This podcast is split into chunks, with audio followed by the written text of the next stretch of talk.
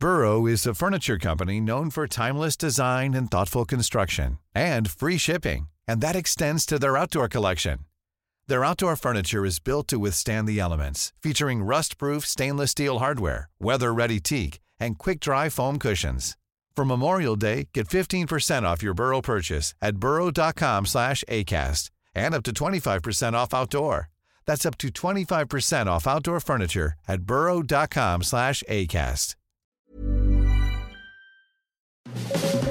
Las claves del mundo. El contexto internacional en Podcast OM.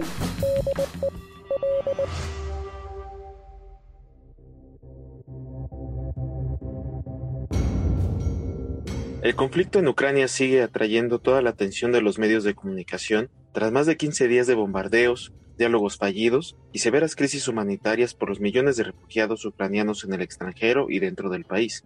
Sin embargo, no podría decirse lo mismo para la política internacional, ya que como si se tratara de un efecto dominó, la guerra en Ucrania ha creado inesperados acercamientos, así como ha resucitado viejas rencillas entre los actores globales. Era evidente que la guerra traería brutales consecuencias para la economía, caídas históricas en las bolsas internacionales, alzas importantes en los precios del petróleo, nuevas fallas en las cadenas de suministros, y esto en un contexto ya de por sí complicado por la pandemia del coronavirus y un momento en el que el mundo iniciaba un proceso de recuperación. Pero estas consecuencias también llegarían en el tablero político global y ha causado importantes encuentros y desencuentros que solo las tensiones en Europa del Este pudieron colocar de nuevo en el panorama global desde la jugada riesgosa de Joe Biden de dialogar con el gobierno venezolano, así como la emancipación de los países del Golfo contra el gobierno estadounidense, pasando por la ola migratoria ruso-ucraniana entre la frontera entre México y Estados Unidos, o la crisis de identidad e ideología de los grupos de extrema derecha en Europa, o incluso hasta el posicionamiento de China en el conflicto, todos estos episodios son parte de la consecuencia generada por la operación militar encabezada por el presidente de Rusia Vladimir Putin, y hoy, en este episodio de Las Claves del Mundo, profundizaremos en los nuevos escenarios creados a partir de los enfrentamientos en Ucrania. Yo soy Jair Soto, coeditor de la sección de Mundo del Sol de México. Los acompaño en este nuevo episodio sobre el efecto dominó que ha generado la invasión rusa. En nombre del titular del programa, mi compañero y amigo Víctor Hugo Rico, les doy la bienvenida a este podcast. Y así, la guerra que está sucediendo en Ucrania ha provocado que las piezas en el ajedrez mundial se comiencen a mover, y uno de los movimientos más inesperados que llevó a cabo el gobierno de Estados Unidos el acercamiento con funcionarios de Venezuela, sobre todo en el marco de la crisis energética, que no solo golpea a Europa, sino que ya hace estragos en todo el mundo y principalmente en Estados Unidos. Esta reunión entre funcionarios estadounidenses y venezolanos fue secundado con la liberación de dos ciudadanos de Estados Unidos presos en el país caribeño y que también por el anuncio del presidente Nicolás Maduro de una reactivación del diálogo con la oposición está dando esperanzas de que pase algo bueno en Venezuela el gobierno de Nicolás Maduro, que ha manifestado abiertamente su respaldo a Vladimir Putin en la operación militar iniciada el pasado 24 de febrero, ha dado un giro a los hechos al admitir que sostuvo esta reunión personalmente con una delegación estadounidense de alto nivel, a la que transmitió su voluntad de avanzar de una agenda que permite el bienestar y la paz el propio mandatario venezolano que explicó cómo había transcurrido la reunión con la delegación de la administración de Biden, aseguró que va a continuar hacia adelante las conversaciones y también las coordinaciones y sobre todo una agenda positiva entre el gobierno de Estados Unidos y el de Venezuela. Estados Unidos también ha confirmado esta visita a Caracas de su delegación y mencionó que el propósito del viaje era discutir diferentes temas, entre ellos la seguridad energética en medio de la escalada de precios del petróleo por la invasión que apenas el primer día de la guerra alcanzó los 104.37 dólares, una cifra que no fue vista desde 2014. La prueba palpable del acercamiento llegó al día siguiente del encuentro sin que hubiera acuerdos energéticos, sino más bien se consiguió la liberación del cubano estadounidense Jorge Alberto Fernández, que fue detenido en febrero del 2021, y de también de Gustavo Adolfo Cárdenas, exdirectivo de Citgo, filial de la petrolera estatal venezolana PDEPSA en Estados Unidos y quien estuvo encarcelado cuatro años y cuatro meses en Venezuela. Un acto que desde luego fue celebrado por el presidente Biden y que permitió mantener las puertas abiertas para un nuevo diálogo con el fin de liberar a más ciudadanos estadounidenses, incluidos otros cinco directivos de Citgo. Y otro giro en la postura del gobierno venezolano luego de su acercamiento con Estados Unidos fue la decisión de reactivar con mucha fuerza el proceso de diálogo nacional con todos los actores políticos, incluidos, pues evidentemente, la oposición. Si bien no detalló esa resolución, implica retomar la mesa de negociación con la oposición establecida en México y que fue suspendida en octubre pasado. En sus declaraciones, Maduro ha evitado referirse a la extradición de Estados Unidos del empresario colombiano Alex Saab, su supuesto testaferro, razón a la que su gobierno atribuyó la paralización de las negociaciones iniciadas en México y por lo que la delegación oficialista mantuvo firme su posición de no volver a la mesa. Sobre esto, se ha limitado a decir que la negociación en México recibió un golpe tremendo, pero que aún así siguen pidiendo el diálogo. El diálogo de México recibió un golpe tremendo, como saben ustedes pero si estamos pidiendo diálogo para el mundo, tenemos que dar ejemplo en el país. Y vamos a un reformateo del proceso de diálogo nacional. Vamos hacia un proceso de diálogo más inclusivo, más abarcador, más amplio. Estamos gravemente preocupados por la posibilidad de una guerra en Europa y una extensión a otras regiones del mundo de esta confrontación armada. Y hasta ahora las muestras visibles de acercamiento han venido de Venezuela, pues el gobierno de Estados Unidos insiste en que no ha cambiado su política hacia el país caribeño tras la visita de estos eh, dos funcionarios a Caracas. De hecho, la misma Casa Blanca declaró que siguen sin reconocer a Nicolás Maduro como presidente, y aunque según informaciones de prensa el gobierno de Biden estudia levantar parte de las sanciones al sector petrolero de Venezuela que impuso su predecesor Donald Trump, la portavoz de la Casa Blanca, Jen Psaki, rechazó hacer cualquier mención sobre la posibilidad de rebajar estas medidas restrictivas. Y sin embargo, pues varios especialistas consideran que Biden ha activado una peligrosa diplomacia de petróleo para compensar la pérdida de crudo ruso, exponiéndose a que le acusen de recurrir a dictadores y socovar su propia batalla por la democracia, desde luego y aunque Washington consideró un éxito y una victoria del diálogo por los dos funcionarios de Citgo, tuvo que reconocer que el viaje tenía un motivo añadido. Con la subida de precios de crudo provocada por esta guerra en Ucrania y la decisión estadounidense de prohibir la importación de petróleo y gas ruso, urge encontrar otras fuentes de abastecimiento.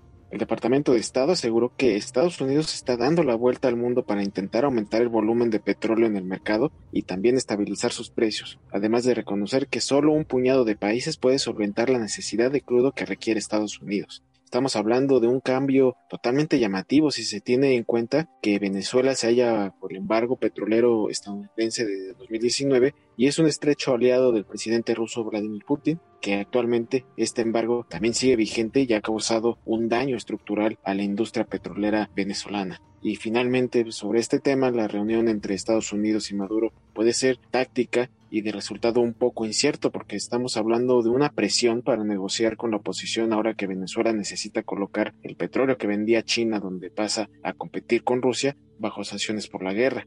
Si los rusos no exportan a Occidente, tienen que buscar otro mercado, es decir, China, y se ven obligados a ofrecer descuentos gigantescos de su crudo para poderlo colocar. Le van a quitar el mercado a Maduro que tiene que buscar evidentemente otro. Esto es lo que están estimando los expertos en el tema. Y antes de la guerra en Ucrania, Maduro estaba en una posición de fuerza con precios de petróleo altísimos y habiendo logrado evadir las sanciones con la ayuda de Irán. De hecho, no quería negociar nada. Actualmente Venezuela, el país con mayores reservas de oro negro, no puede aumentar mucho su producción a corto plazo porque no ha perforado ni uno solo de sus pozos en 18 meses. Se podría subir quizá hasta un millón de barriles de los aproximadamente un poco menos de 800 mil que produce actualmente.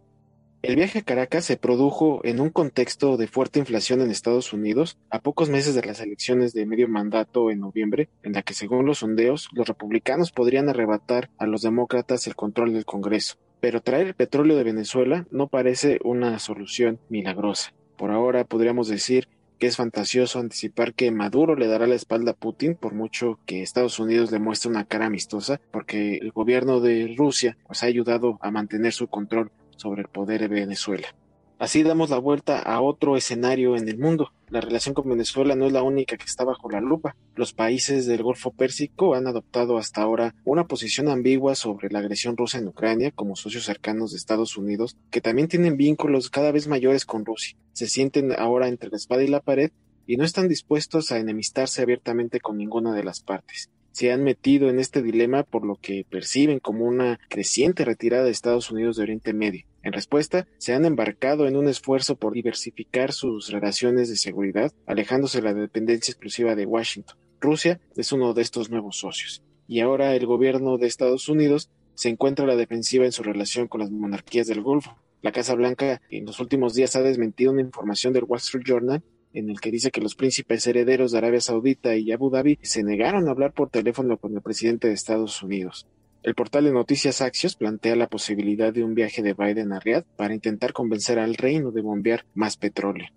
La invasión de Ucrania por Rusia está ilustrando las antañas impensables divisiones entre Estados Unidos y las principales reinos del Golfo, que estamos hablando de Arabia Saudita y de Emiratos Árabes Unidos, que son dos gigantes petroleros cada vez más independientes en el escenario internacional. Los dos países miembros de la Organización de Países Exportadores de Petróleo, también conocido como PEP, que desde hace décadas estuvieron del lado de Estados Unidos, se abstuvieron de apoyar a la administración de Biden en sus esfuerzos por estrangular a Rusia en un ámbito diplomático y energético los Emiratos ya no deberían ser vistos como una marioneta de Estados Unidos. Esto lo dijo el profesor de Ciencias Políticas Abdullah Abdullah al medio estadounidense CNN en marzo. Para los analistas, esta nueva posición de los países del Golfo, que se produce tras varios diferendos en estos últimos años, entre ellos el mismo asesinato del periodista Yamal Khashoggi por un comando saudita en Estambul en 2018, ha marcado un hito en las relaciones con Washington durante mucho tiempo,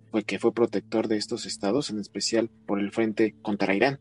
La crisis en Ucrania ha desatado esta fase importante en las relaciones entre el Golfo y Estados Unidos, porque los países del Golfo son conscientes de que deben prepararse para un Medio Oriente diferente y que el equilibrio de poderes está cambiando a nivel mundial.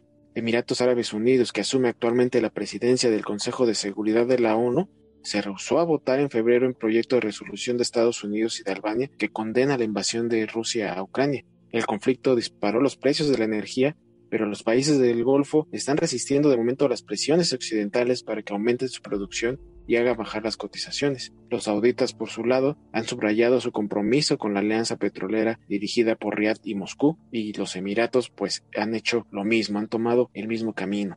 El presidente Biden y el príncipe heredero saudita Mohammed bin Salman, dirigente del facto del reino, pues no han hablado desde que Biden asumió el cargo y que había jurado tratar al reino como un estado paria tras el asesinato de Khashoggi imputado a Mohammed bin Salman por la CIA. La alianza de Estados Unidos con Arabia Saudita y con las monarquías vecinas que remonta desde 1945 reposaba sobre un acuerdo llamado Petróleo contra la Protección. En la región, los países del Golfo que acogen tropas y bases estadounidenses han sido durante mucho tiempo considerados como marionetas de Washington. Esta situación empezó a cambiar en 2011 cuando la primavera árabe marginó a las tradicionales potencias árabes como Egipto y Siria, permitiendo a los estados del Golfo, considerados más estables y prósperos, desempeñar un rol más importante en la región. Pero también existen otras frustraciones de Arabia Saudita y Emiratos Árabes Unidos que están combatiendo actualmente en Yemen a los rebeldes hutíes apoyados por Irán y han reforzado sus vínculos con Rusia y China. Emiratos ha normalizado además sus relaciones con Israel. Varias frustraciones han crispado las relaciones con Washington especialmente la apertura de Biden hacia Irán o el rechazo norteamericano de calificar a las hutíes de terroristas. El tema de seguridad está, sin embargo, en el centro del problema con la ausencia de la reacción clara de Washington ante los ataques contra instalaciones sauditas en 2019 y la voluntad de Estados Unidos de revisar a la baja sus compromisos militares en Medio Oriente. Los países del Golfo ya no están dispuestos a contar con Estados Unidos como garante último de la seguridad regional. Eso lo estima Hussein Ibishi del Instituto de Estados Árabes del Golfo de Washington. Y aunque Estados Unidos siga siendo un aliado estratégico en primer plano, estos estados del Golfo quieren diversificar sus operaciones diplomáticas. Evidentemente, la guerra también ha desatado una fuerte crisis humanitaria en el tema de los refugiados. Las fronteras de Ucrania están saturadas y países europeos aún debaten cómo dar asilo a millones de ucranianos pero los civiles evidentemente no pueden esperar a las concesiones políticas y tienen que buscar un refugio y tal ha sucedido así más allá del territorio continental europeo. Las autoridades en la frontera de California en Estados Unidos han detectado un incremento en el número de ciudadanos rusos y ucranianos que cruzan desde México en busca de asilo político que les ha llevado a reforzar el control del paso de los vehículos particulares en la frontera. Las autoridades aduaneras en Estados Unidos han clausurado más de la mitad de los carriles de ingreso desde la fronteriza ciudad de Tijuana para los conductores puedan mostrar sus identificaciones. Estos inmigrantes que se transportan en vehículos usados mexicanos que están adquiriendo de una manera muy barata para cruzar la franja fronteriza entre los dos países y una vez dentro de Estados Unidos ya se entregan oficiales federales a quienes piden asilo.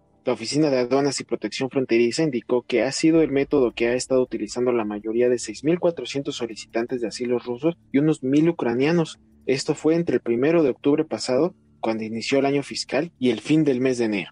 Esas son las estadísticas disponibles más recientes, pero informes anónimos de las autoridades de Estados Unidos cuentan que ha llegado con más insistencia desde que Rusia comenzó a invadir Ucrania el pasado 24 de febrero. De acuerdo con ese dato oficial, los rusos y ucranianos vuelan de Europa hacia Ciudad de México o a distintos destinos mexicanos y luego viajan a la ciudad de Tijuana a través de autos usados que compran de forma muy barata y cruzan a la frontera para pedir asilo. Las autoridades han señalado que las solicitudes de asilo de Rusia y de Ucrania, a diferencia de los de la mayoría de los países latinoamericanos, una vez que informan que piden asilo, pueden seguir a continuar sus procesos de asilo al lado de sus familiares y de sus allegados. Mientras tanto, para el resto de los inmigrantes, la administración del presidente Joe Biden ha mantenido el mecanismo título 42, una disposición sanitaria que está impuesta desde la era Trump, con la que los agentes fronterizos quedan autorizados para evitar de inmediato el suelo mexicano y a los solicitantes de asilos como medida para prevenir los contagios de COVID. El punto polémico aquí también es que eh, se ha activado esta concesión del estatus de protección temporal a Ucrania por los próximos 18 meses, lo que evita la deportación de los ucranianos que se encuentran en su territorio y les permite acceder a un permiso para trabajar y residir.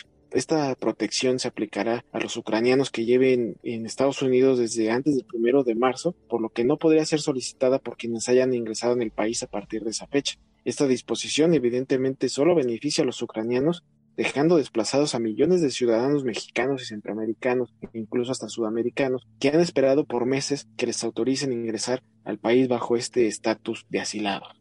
Finalmente, la guerra en Ucrania ha puesto en aprietos a los grandes movimientos de extrema derecha en Europa, que oscilan entre mantener la lealtad ideológica hacia Vladimir Putin y la solidaridad con Kiev, mientras señalan la responsabilidad de los países occidentales en el conflicto. A nivel general, desde Alemania hasta Francia, pasando por Italia, España o Austria, los responsables de estas formaciones radicales han denunciado la invasión rusa designada por los dirigentes aliados como la guerra de Putin. La destacada líder francesa de extrema derecha Marianne Le Pen de la agrupación nacional condenó una violación indefendible del derecho internacional. Cuando alguien ataca, está claro que es necesario situarse del lado del atacado. Eso lo declaró el italiano Matteo Salvini, admirador declarado de Putin y también líder de la Liga, un partido que eh, está apoyando actualmente al gobierno de la coalición de Mario Draghi y que también ha sido muy polémico por sus directrices antiinmigrantes. Sobre esta cuestión, estas formaciones populistas se han alineado con los otros partidos y sobre todo con la inmensa solidaridad de la opinión pública hacia los ucranianos. Pero esta unanimidad termina cuando empieza el análisis de las responsabilidades de la guerra. En Alemania, la jefa del grupo parlamentario del partido AfD de extrema derecha, Alice Weidel, denunció en la Bundestag el fracaso histórico de los países occidentales que ha alimentado una perspectiva de adhesión de Ucrania a la OTAN, en lugar de insistir en una solución de neutralidad garantizada para ese país. Según ello, esto negaba un estatuto de gran potencia a Rusia. Por otro lado, las declaraciones de Eric Sommer, lo mencionábamos en el podcast pasado, considera que el culpable es Putin, pero los responsables son la OTAN, que no han dejado de extenderse. Esto también lo destacó este extremista de ultraderecha de Francia. Estos partidos pues se han sumado a las posiciones rusas según las cuales el conflicto no se debe atribuir exclusivamente a Vladimir Putin, sino más bien en gran parte a Occidente. Si Rusia no está amenazada, entonces ¿qué hace la OTAN en sus fronteras? Esto lo dijo el líder del pequeño partido nacionalista Solución Griega, Kriakos Velopoulos. Para mí Rusia no tiene demasiadas opciones, declaró el holandés Thierry Baudel del Foro para la Democracia, lo que suscitó las críticas de los otros partidos que lo acusaron de difundir propaganda rusa. Los que mantenían vínculos estrechos con el jefe del Kremlin, especialmente sus valores antiliberales y el culto del hombre fuerte, tienen problemas para distanciarse de él. La extrema derecha está atrapada entre su ideología radical y neofascista que comparte con Putin, y el riesgo de perder también su influencia en la opinión pública. Esto es lo que han considerado bastantes especialistas europeos. El riesgo es especialmente elevado para las dos formaciones francesas que siguen reuniendo un tercio de las intenciones de voto en este año de elecciones presidenciales en Francia. Y ante estas circunstancias, varios de estos partidos profundamente antimigrantes como el RN o el AFED, el español Vox o una parte del PEPO austriaco han hecho concesiones y se han declarado favorables a la acogida en sus países de refugiados ucranianos. Y así es como vamos a concluir este podcast que evidentemente da para más, mucho más, y eso que nosotros no nos hemos enfocado en el tema económico. Para eso, si quieren conocer más sobre la situación de las consecuencias económicas, los invitamos a que escuchen el podcast de Economía Pesada, donde podrán conocer todos los pormenores de esta situación en el aspecto económico en la guerra de Ucrania. Así yo me despido, les doy las gracias por haberme acompañado. En el nombre de Víctor Hugo Rico les deseo un buen inicio de semana y los escuchamos cada semana como siempre en las principales plataformas de podcast. Todos los lunes podrán encontrar un episodio nuevo de Las Claves del Mundo a través de Spotify, Google Podcast, Apple Podcast, Acast, Deezer, Amazon Music. Ahí nos podrán encontrar, igual que todo el contenido de Organización Editorial Mexicana. Como siempre fue un placer haber sido producido por Natalia Castañeda, le damos las gracias y también los invitamos a que nos escriban a través de nuestro correo electrónico podcast.com.mx y síganos y escríbanos también en Twitter, nuestra cuenta arroba el sol de guion bajo México. Por favor, háganos llegar todas sus dudas, sugerencias, críticas. Estamos abiertas totalmente a cada una de ellas. Así que les agradezco nuevamente. Nos escuchamos la próxima semana. Hasta entonces.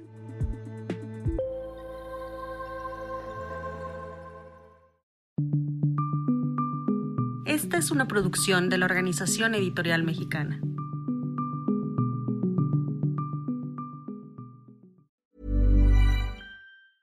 If you thought the only way to get a more defined jawline with natural looking results was through surgery, think again. Juvederm Volux XC is a non surgical injectable gel filler that improves moderate to severe loss of jawline definition and can help you achieve natural looking results with little downtime. Even better, this improved definition lasts up to one year with optimal treatment. No maintenance required. Improve jawline definition for a smooth, sculpted look with Juvederm Volux XC. For important safety information and to find a licensed specialist, visit juvederm.com. That's J U V E D E R M.com. Not for people with severe allergic reactions, allergies to lidocaine, or the proteins used in Juvederm. Common side effects include injection site redness, swelling, pain, tenderness, firmness, lumps, bumps, bruising, discoloration, or itching. There's a risk of unintentional injection into a blood vessel, which can cause vision abnormalities, blindness, stroke, temporary scabs, or scarring. Talk to a licensed specialist to find out if it's right for you.